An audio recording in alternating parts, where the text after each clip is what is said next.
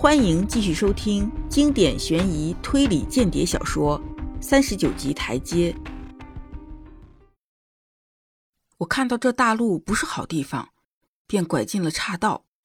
可没有地图也有危险，弄不好开进乡间小道，撞进个鸭塘或者马圈什么的死胡同，那就要耽误时间，就麻烦了。我开始意识到，偷这么个车子也是干了一件蠢事。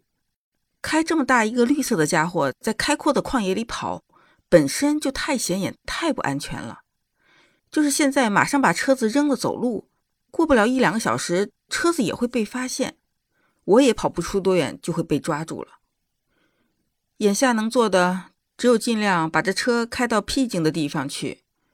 于是我便把车开进了一条大河的支流，开到一个四周陡峰壁立的峡谷。沿着一条曲折的小道一直爬上山口，那里倒是不见人迹，可是太靠北了。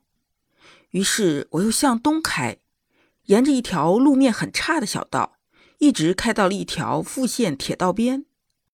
铁道下面又是一个平缓的山谷。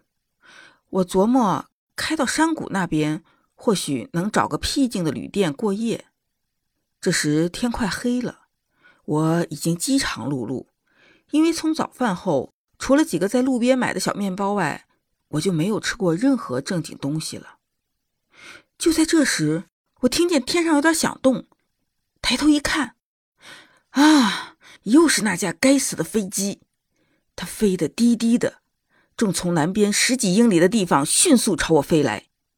我心里马上想起那天在空旷的荒野上，人无处可逃。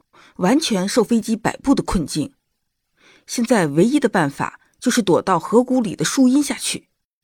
于是我开着车像闪电一般冲了下去，不时担心的回过头来看那可恶的飞机在哪里。不一会儿，我就上了一条两边都是树篱的大路，一路下坡朝深谷中的一条河谷驶去。突然，左前方传来一辆汽车的滴滴声，我大吃一惊。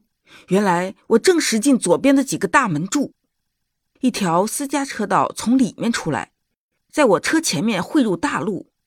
我急按喇叭，喇叭发出一声难听的哀嚎，但已经迟了。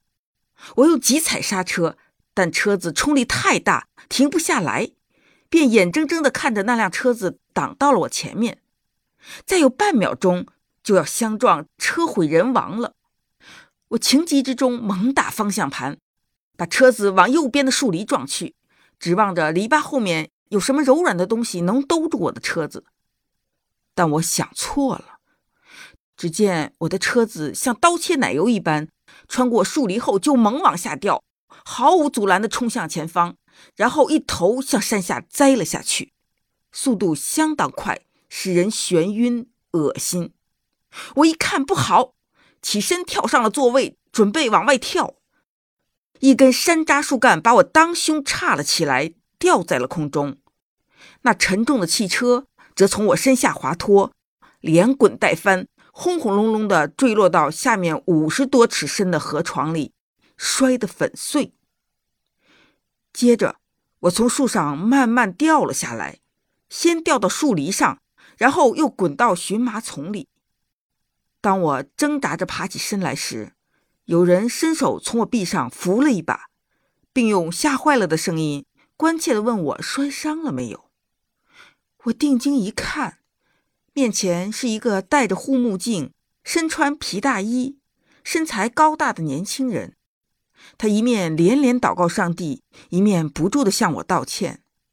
而我自己呢，回过神来之后，心里与其说是觉得倒霉。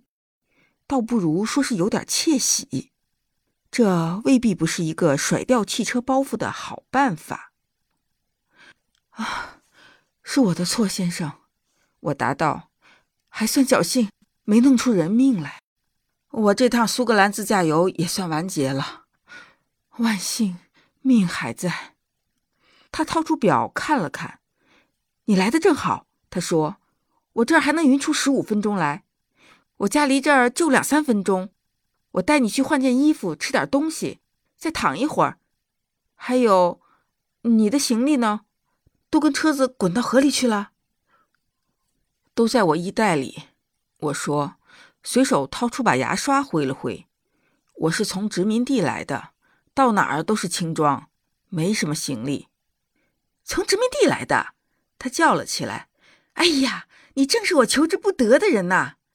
老天保佑，你是自由贸易派吗？”“呃，是的，是的。”我漫然的应道。其实对他说的是什么一点儿也不明白。他高兴地拍拍我的肩膀，匆忙把我拉进他的车里。三分钟后，车开到了一幢松树围绕的小屋前。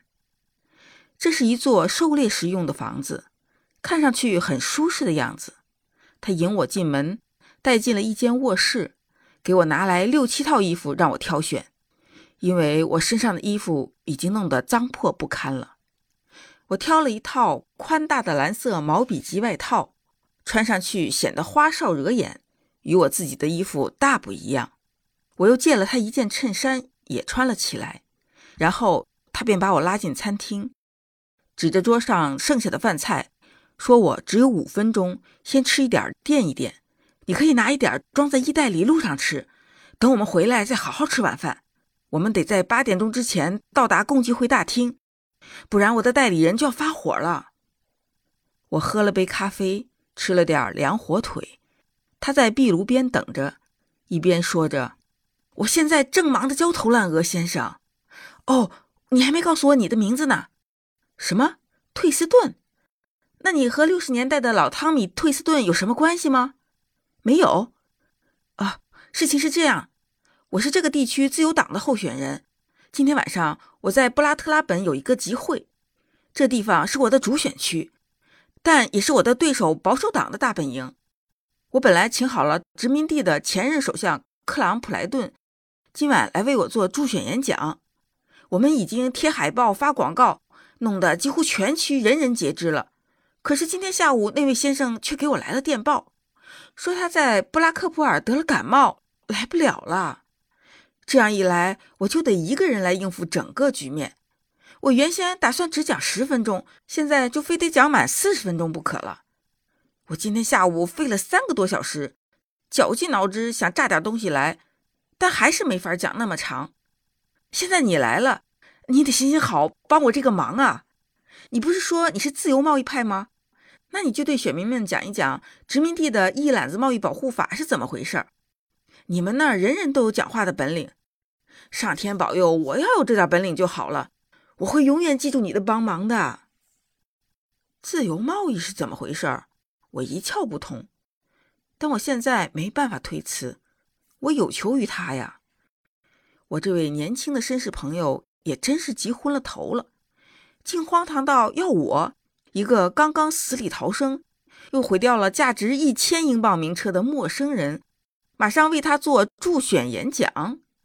而我有求于他，也容不得我再想这有多荒唐，无法再推三阻四了。好吧，我于是说，我演讲可不怎么行，不过我可以给他们讲一讲澳大利亚的情形。这话一出，他立刻如释重负，高兴的连连向我道谢。他借给我一件驾驶服，也没问我怎么开车旅行，也没自备一件，就开车上路了。在尘土飞扬的路上，他絮絮叨叨地对我讲述了他经历的种种琐事。他说他是个孤儿，是叔叔带大的。他好像没讲他叔叔的名字，只说他是内阁里的官员，在报纸上可以读到他的讲话等等。他从剑桥大学毕业后就去周游世界，后来因为无事可做，他叔叔便建议他从政。他好像并不倾向于任何一党。两个党里都有好人，他轻松地说，也有不少坏蛋。我是自由党，因为我的家族一直都是辉格党人。其实他对政治并不热心，却有很多其他的爱好。他发现我懂一点赛马，便喋喋不休地说起如何在赛会上投注。他还有种种计划，要提高他的射击水平等等。总之，这是一个单纯正派而又稚嫩的年轻人。我们的车子开过一个小镇时，两个警察示意我们停车，还用手灯照了照我们。对不起，哈里爵士。”其中一个说：“我们接到指示，要查找一辆汽车，说的样子和你们的车有一点点相似。”没事儿，我的主人答道。我心底里却在感谢上帝，保佑我碰巧躲过了这一关。这以后他就没再说话，看来一门心思在琢磨着他晚上的讲演。他嘴巴嘟哝着，目光呆滞，一副失神的样子。我都开始担心，今天可别再出第二次车祸了。接着，我也开始想，我今天该讲些什么。发现我的脑袋也僵得像块木头一样。待我醒悟过来，车子已停到了街上的一扇大门前。一会儿，佩戴着玫瑰胸饰的绅士们出来，喧喧闹闹地把我们迎进了大厅。大厅里已经坐了有五百多人，大半是女士，有不少秃顶的男人，还有十几二十个年轻人。大会主席是一个长着酒糟鼻子的牧师，一副猥琐的样子。他先是为克朗普莱顿的不能到来向大家表示了歉意，说他不巧得了感冒什么的，然后便介绍我说我是什么澳大利亚思想界公认的领袖人物。大门边上站着两个警察，我暗想，他们要能把这些对我的介绍记录下来就好了。接着，哈里爵士的演讲便开始了。本集播讲完毕，下集精彩继续。